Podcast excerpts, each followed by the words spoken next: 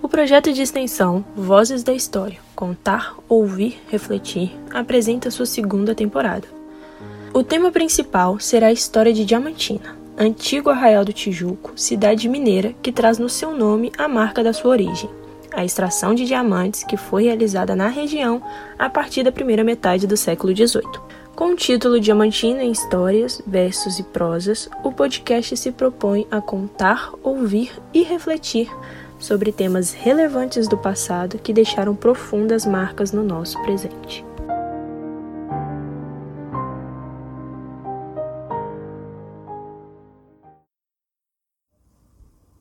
Eu e água. A água arrepiada pelo vento, a água e seu cochicho, a água e seu rugido, a água e seu silêncio. A água me contou muitos segredos, guardou os meus segredos, refez os meus desenhos, trouxe e levou meus medos. A grande mãe me viu num quarto cheio d'água, num enorme quarto lindo e cheio d'água, e eu nunca me afogava. O mar total e eu dentro do eterno ventre, e a voz do meu pai, voz de muitas águas. Depois o rio passa, eu e água, eu e água, eu. Cachoeira, lago, onda, gota, chuva miúda, fonte, neve, mar. A vida que me é dada, eu e água. Água, lava as mazelas do mundo e lava minha alma. Caetano Veloso. Saudações ouvintes. Eu sou Rogério Arruda, professor do curso de História da UFVJM coordenador do projeto de extensão Vozes da História, que produz esse podcast. Nesse oitavo episódio, nosso assunto é água. Comecei com a letra da música de Caetano Veloso, mas poderia trazer várias outras canções, poemas ou ditos populares.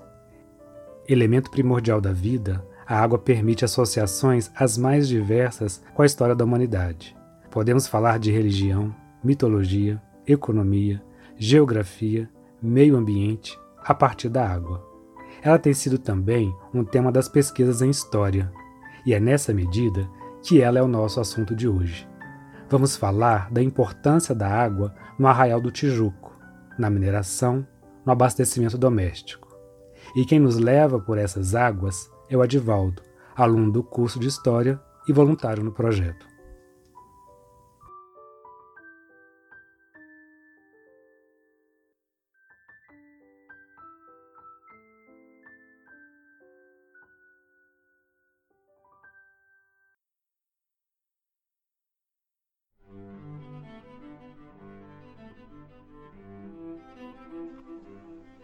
Olá, pessoal.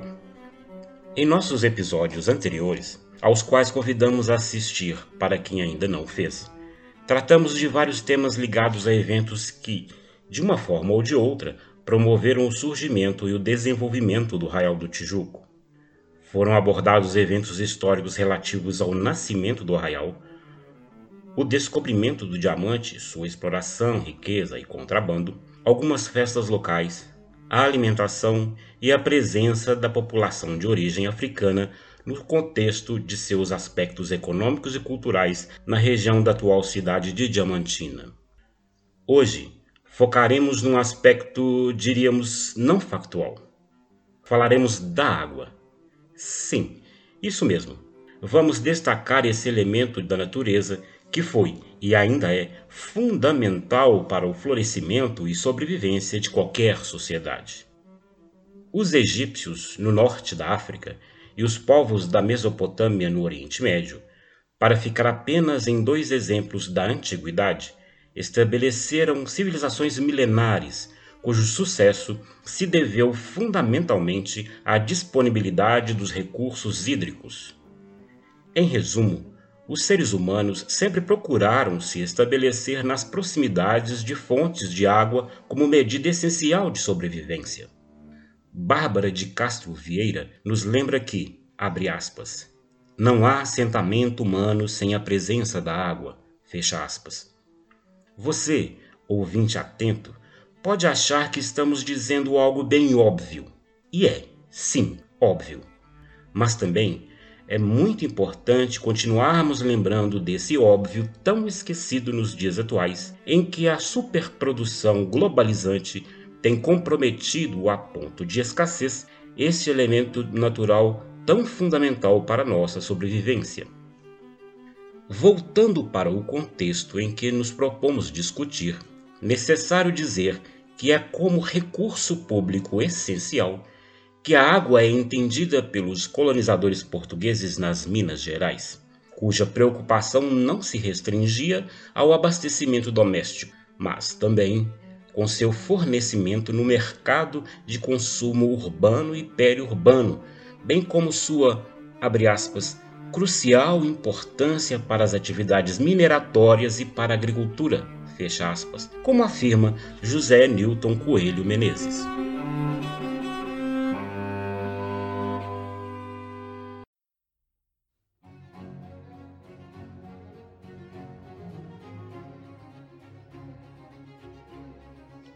A simbologia da água.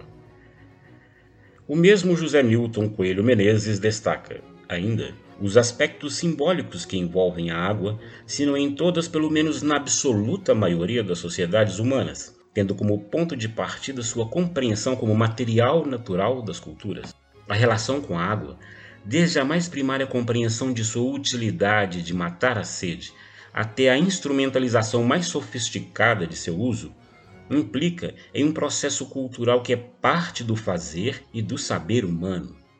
É ainda Menezes quem esclarece, abre aspas, a água, seus usos e as coisas que a tornam usada incorporam os gestos humanos no uso e reinscrevem-se em um cotidiano de que são parte integrada ao corpo do homem, à razão humana, às suas construções de sociabilidades, aos desejos do homem, ao seu intelecto. Fecha aspas.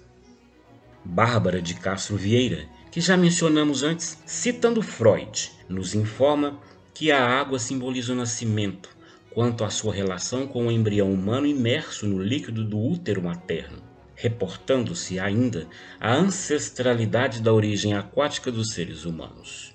Assim, a dependência da água é inerente ao ser humano, relação esta que ultrapassa os aspectos meramente fisiológicos e transborda em questões culturais e religiosas. Em artigos sobre os caminhos e descaminhos da água entre os povos, Anna Peterman e Rosângela Greco afirmam que, abre aspas, as significações simbólicas da água estão presentes em todas as culturas, desde as mais antigas tradições permeadas de conteúdos mágicos. Através dos mitos e religiões, estas alegorias sobre a água eram relacionadas com o símbolo e a origem da vida, meio de purificação e cerne de regenerescência. Fecha aspas. Essas perspectivas míticas e simbólicas da água, no entanto, não impediram que os círculos científicos dos 700 se preocupassem e se pronunciassem sobre questões ligadas à qualidade desse recurso natural inclusive com o desenvolvimento de técnicas de filtragem, visando o consumo humano. É dentro dessa ótica europeia que a administração pública dos colonizadores na América Portuguesa procuraram gerir a propriedade e os usos dos recursos hídricos no Novo Mundo, mais particularmente no que nos interessa aqui, nas vilas coloniais das Minas Gerais.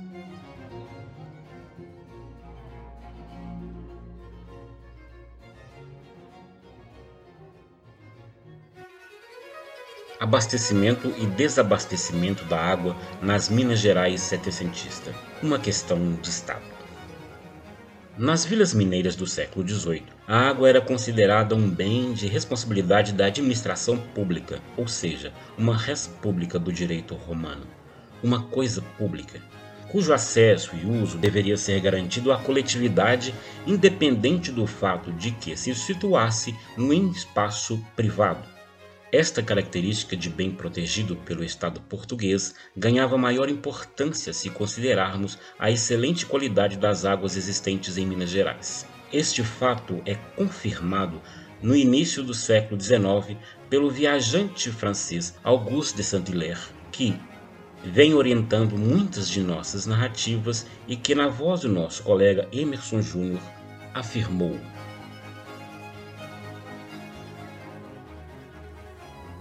Não existe, talvez, em parte alguma do mundo, água tão deliciosa como a das partes montanhosas da província de Minas. O calor excita bebê-la em grande quantidade, e nunca ouvi dizer que alguém sofresse por isso. Diante desse quadro, o grande problema para a administração colonial não era a carência de recursos hídricos locais, mas sim a concentração das nascentes em áreas particulares. As câmaras das vilas mineiras procuravam negociar com os proprietários dessas fontes e nascentes mediante intervenção estatal, para que houvesse disponibilização de água a toda a população, através de obras públicas como chafarizes, bicas, bicames, canais, etc. Contudo, tais negociações eram normalmente custosas, demorando muitos anos para se concretizarem. Essa dificuldade se relaciona ao uso essencial da água para a mineração, de que falaremos mais adiante. Os proprietários, na verdade, seismeiros, dependiam da água para a exploração de ouro e diamante próxima a rios e córregos, lançando mão de canais artificiais quando suas lavras se achavam distantes dos cursos d'água naturais. Desta forma, é que o volume de água necessário para a mineração inevitavelmente comprometia o abastecimento nos espaços urbanos, intensificando os conflitos por demanda de água e convocando a intervenção da administração colonial. De fato, o que ocorria era que os mais poderosos se apoderavam das fontes, direcionando-as para suas lavras, e aquelas pessoas que não dispunham de acesso à água eram obrigadas a adquiri-las por altos preços. Uma das medidas que procurou conter esses abusos foi a Carta Régia do governador da capitania de Minas, o Conde de Assumar, já em 24 de fevereiro de 1720, oficialmente conhecida como Provisão das Águas, que pretendia colocar ordem nessas disputas e regulamentar uma forma de distribuir e controlar o uso da água destinadas para mineração. Por exemplo, o artigo 109 desta carta determinava a captação da água nas encostas dos morros e sua distribuição através de extensos regos, diretamente para as lavras ou para armazenamento em tanques próprios. Por outro lado, como Minas Gerais era a capitania mais urbanizada da América Portuguesa, a necessidade de destinação dos recursos hídricos para o consumo humano era considerável rivalizando com o volume utilizado para o garimpo. Dessa forma, é que a gestão pública no âmbito local das vilas e arraiais procurou canalizar alguns rios e construir chafarizes e bicas em lugares estratégicos das povoações que permitissem o fornecimento de tão precioso bem à população urbana. Em 1745, ocorreu um ponto de virada no fornecimento de água para a vila do Ribeirão do Carmo. O rei Dom João V elevou essa vila à condição de cidade com o nome de Mariana, para que pudesse ser sede de um bispado na capitania mineira, determinando em consequência um planejamento urbano para essa nova cidade, para que recebesse condignamente tal função religiosa e episcopal. Tal reforma urbana, coordenada pela Câmara Municipal, organizou a nova área de ampliação e realizou algumas obras dentre as quais a que mais nos interessa nesse episódio foi a construção de um sistema de captação de água a partir das nascentes dos morros e sua distribuição subterrânea para o consumo da coletividade marianense. Esta tecnologia, construída para dirimir os problemas do fornecimento de água para o consumo urbano, foi um privilégio de Mariana, acompanhado apenas pelo Arraial Tijuco, que trataremos mais adiante, alguns anos depois destas obras na cidade episcopal de Minas. Precisamos dar destaque para uma obra em especial, o chafariz, que se manteve presente mesmo nos núcleos urbanos e desenvolveu um sistema de captação e distribuição subterrânea, Mariana e o Tijuco, como já acabamos de dizer. O elemento humano, servindo-se continuamente desta obra, o chafariz, conferiu a este espaço público um status de personagem da paisagem urbana, dada sua importância nas redes de sociabilidade. Inicialmente, Temos que destacar que a simples existência de um chafariz público em um arraial já o credenciava a pleitear sua elevação à condição de vila, pois demonstrava uma autossustentabilidade hídrica e a capacidade local de aglomerar pessoas. Este último aspecto confere ao chafariz a condição de espaço de sociabilidade, pois, como afirma Cláudia Damasceno Fonseca, abre aspas, os chafarizes públicos eram pontos de encontro da população de cor e especialmente dos escravos, que ali buscavam água para seus senhores ou para venda nas ruas. Fecha aspas. Os chafarizes surgem no contexto de sedentarismo das populações urbanas, em contraposição aos moradores das áreas rurais que dispunham de água nas proximidades de seus lugares de atividade. Bárbara de Castro Vieira menciona que, abre aspas, os chafarizes muitas vezes serviam, além da função óbvia, como uma desculpa de sociabilidade no ambiente urbano, principalmente as mulheres, que usualmente ficavam restritas às atividades do lar e possuíam a função de buscar a água. Aproveitavam desse momento para passar momentos juntas, fora de seus ambientes residenciais. A literatura traz, de forma recorrente, o imaginário de que as moças solteiras buscavam amor, marcavam encontros e derramavam suas lamúrias em locais onde se jorram águas. Fecha aspas. Assim, o chafariz era um local de intensa circulação de pessoas, principalmente das classes mais pobres e, de forma mais frequente, escravos e escravas que transportavam água para seus senhores e lavavam roupas ou outras tarefas domésticas no próprio local. Figura a ser destacada nesse contexto é o aguadeiro, vendedor de água, escravo ou negro livre que comercializava em potes ou jarros pela cidade a água recolhida no chafariz. O trânsito dessas pessoas por toda a cidade, com ponto de encontro comum na fonte de abastecimento do chafariz, é que fazia desse espaço um lugar privilegiado de troca de ideias e compartilhamento de experiências. Este fato levou muitas câmaras municipais mineiras a tentarem limitar o número de pessoas presentes nos chafarizes para manter a salubridade da água fornecida nessas fontes. Tratava-se de uma forma de conter o serviço de lavagem de roupas que consumia grande quantidade de água, protegendo o fornecimento para o consumo humano. Por trás desta limitação bem razoável, havia a intenção de conter a aglomeração de escravos no mesmo espaço, o que poderia significar uma oportunidade de organização de revoltas e resistências ao sistema escravocrata.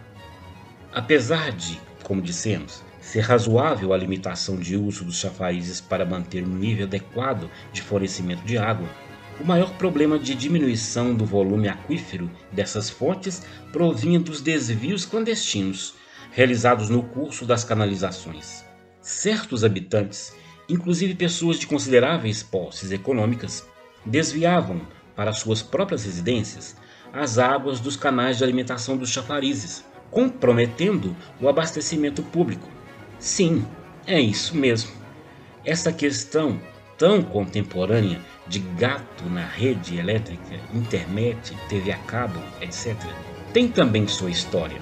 História que se relaciona com a gestão dos recursos hídricos no período colonial.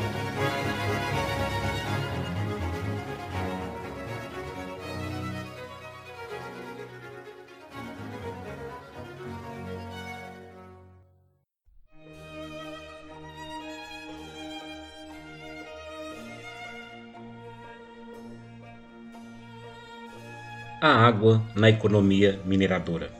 A densa malha hidrográfica das Minas Gerais, que, associada ao relevo montanhoso da capitania, dificultava a colonização do território pelos primeiros colonizadores portugueses, passou, a partir da última década do século XVII, a significar uma fonte de riquezas para a coroa portuguesa, já que o ouro e depois o diamante encontravam-se nos leitos dos rios e exigiam o uso da água para sua exploração. Entre 1695 e 1698 começaram as descobertas e explorações das primeiras jazidas auríferas nas minas, realizadas primeiramente nos leitos dos rios, ribeirões e córregos da região. os mineradores desenvolveram uma capacidade de identificar os cursos d'água em que o ouro e o diamante eram mais abundantes, através da presença de determinados minerais que sempre estavam associados à ocorrência dos metais preciosos. Bancos de areia no meio dos rios, areia branca nas bordas do leito d'água, além de certos tipos de cascalho ou outras pedras sem valor como esmeril, que é um mineral composto de óxido de ferro, indicavam sempre a presença de ouro ou diamante.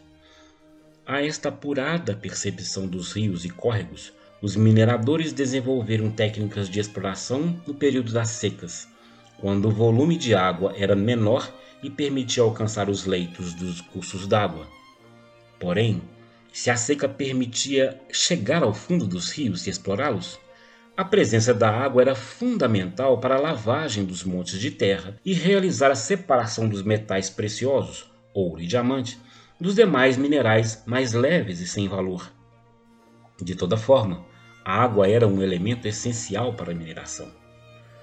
Para lavar o cascalho do leito seco, foram empregadas várias técnicas, como desviar o curso do rio muito caudaloso para cessar seu leito e construir barragens tanques de armazenamento de água para o serviço de lavagem e garimpagem do ouro e do diamante.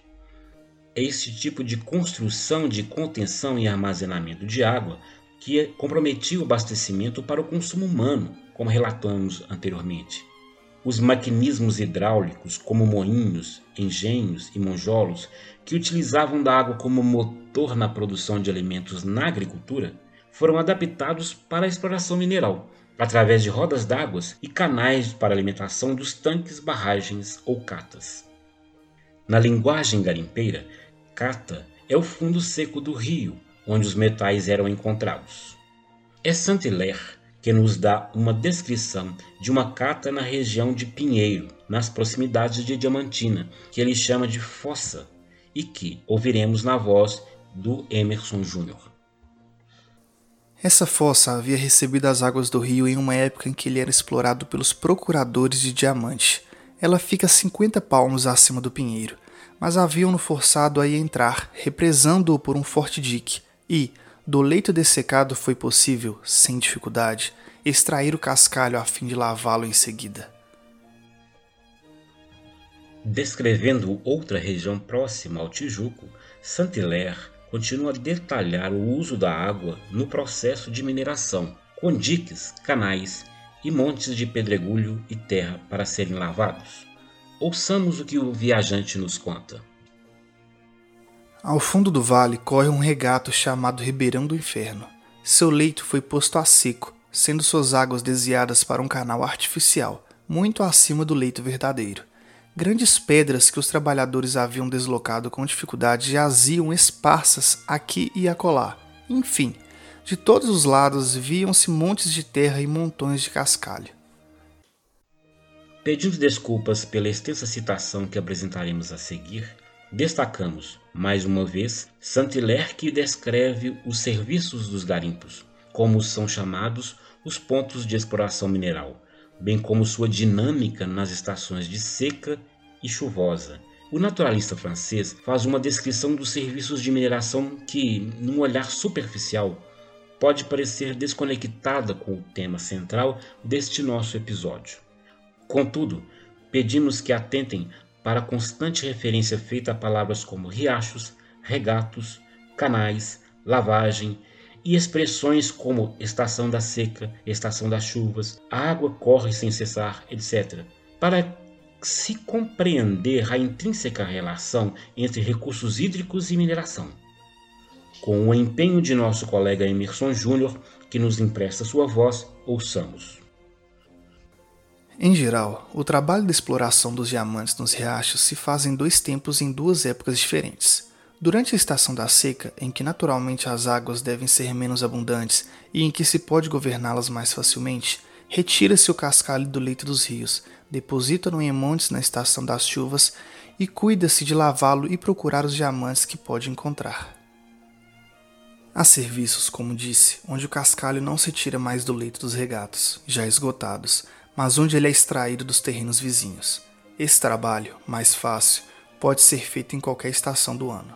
Frequentemente, para extrair uma maior quantidade de cascalho dos riachos que ainda não estejam esgotados, reúnem-se as tropas habitualmente postadas à margem dos regatos, as que tiram cascalho da terra e a aproximação das chuvas fazem-nas voltar a seu trabalho costumeiro. Após haver deixado os lugares que acabo de descrever, seguimos para o sítio onde o cascalho devia ser lavado. Este trabalho é feito sob galpões de 48 ou 50 palmos, cuja coberta de capim desce mais baixo de um lado que de outro.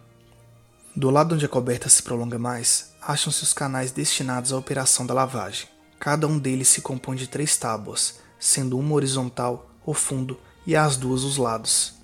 Sob cada galpão há 24 canais colocados uns ao lado dos outros, e uma mesma tábua serve simultaneamente a dois canais diferentes. Esses canais são ligeiramente inclinados. Cada um deles tem dois palmos de largura em sua parte mais alta e vai se alargando um pouco depois dessa parte, até a extremidade inferior. Um conduto de madeira onde a água corre sem cessar acha-se colocado perpendicularmente à extremidade superior dos 24 canais, estando bem junto deles para que um de seus lados vede essa mesma extremidade. A água passa por um buraco do conduto, a cada canal, e por meio de uma rolha fecha-se essa abertura quando é preciso. Para a lavagem do ouro é necessário que a água seja abundante, mas para dos diamantes basta que ela seja límpida e que permita descobrir as preciosas pedras no meio dos calhaus. Água abundante para o ouro, água límpida para o diamante. Quantidade e qualidade. Duas demandas do fornecimento de água para o consumo humano nas vilas coloniais mineiras, que o processo de produção de riquezas enviadas a Portugal afetava sensivelmente no modo de vida dos mineiros do século XVIII. Não é por menos que a imagem da capitania das Minas Gerais, no 700, seja de um território de conflitos e insurreições.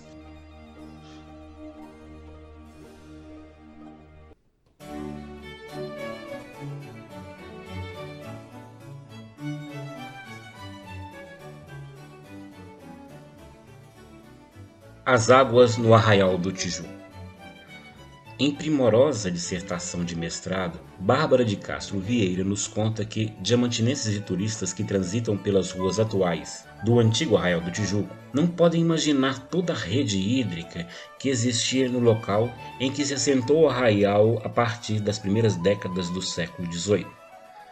Hoje, a grande maioria desses córregos, regatos e minas d'água encontra-se encoberto pelo arruamento que foi se desenvolvendo no processo de urbanização da atual cidade de Diamantina.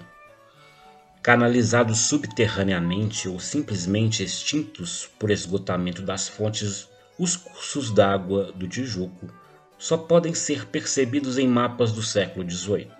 Na verdade, as águas da cidade se destacavam não apenas pela quantidade, mas principalmente pela qualidade é mais uma vez Saint-Hilaire, em sua viagem pela região em 1817, quem afirma: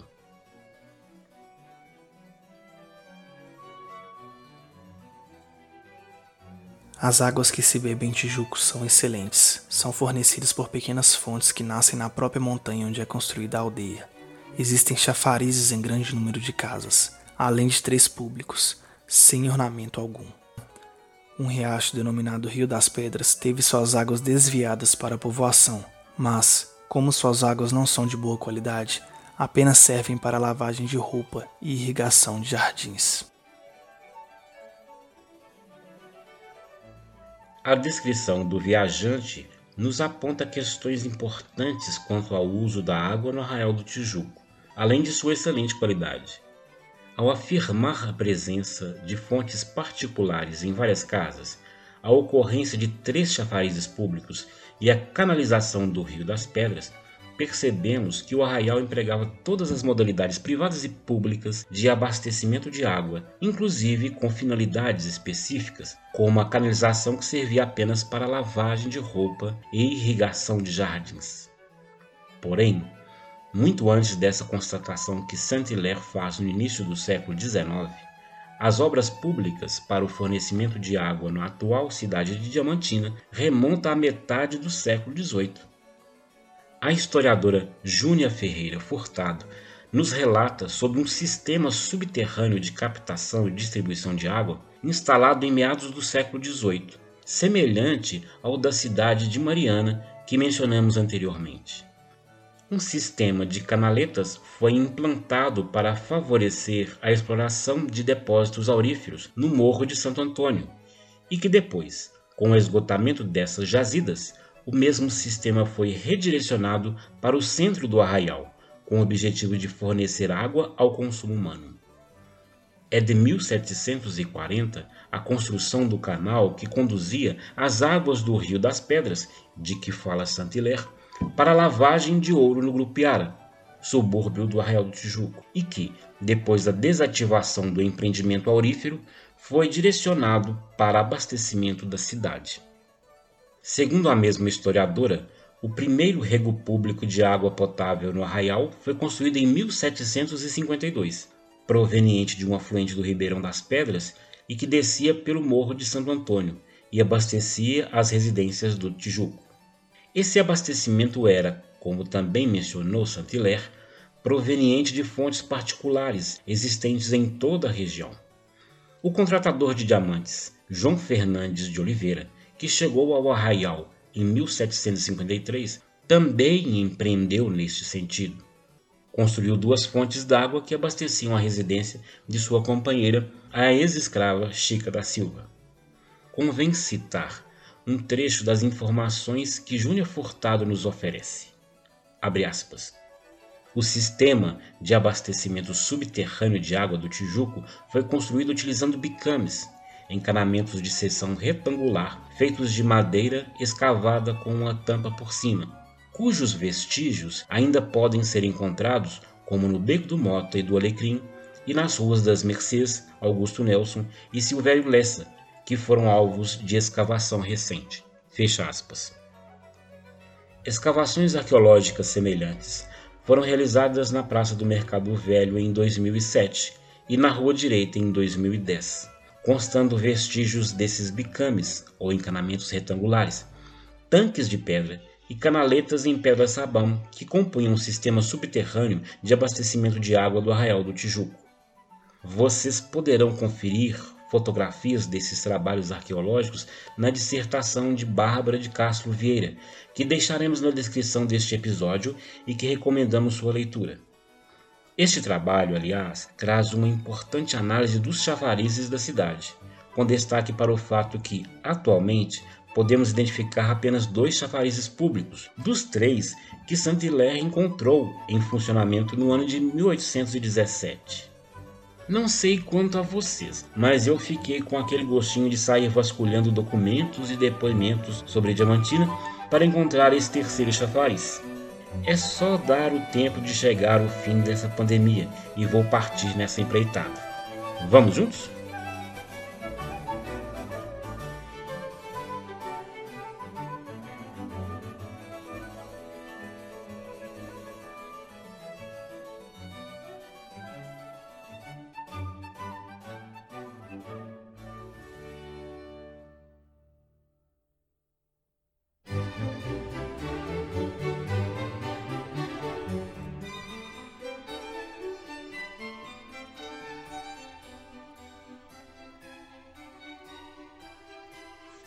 A água, por sua importância crucial para a sobrevivência humana, está sempre envolta por um caráter mítico e também místico, associada à ideia de um benefício concedido pela providência divina e elemento sempre presente nas imagens de um paraíso terrestre.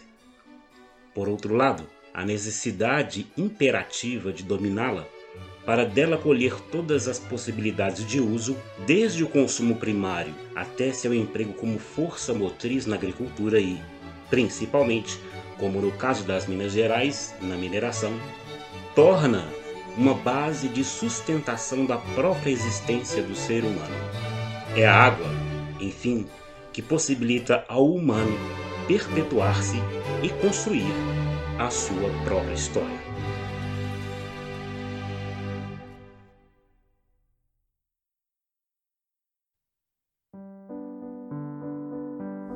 Agradeço ao Adivaldo pela apresentação do episódio de hoje. podemos fazer com essa exposição mais uma aproximação com a história de Diamantina, a partir de um tema que ainda aguarda estudos mais abrangentes. Esperamos que esse episódio sirva para informar nossos ouvintes sobre o assunto e também que possa despertar o interesse daqueles que se aventuram pelas pesquisas históricas.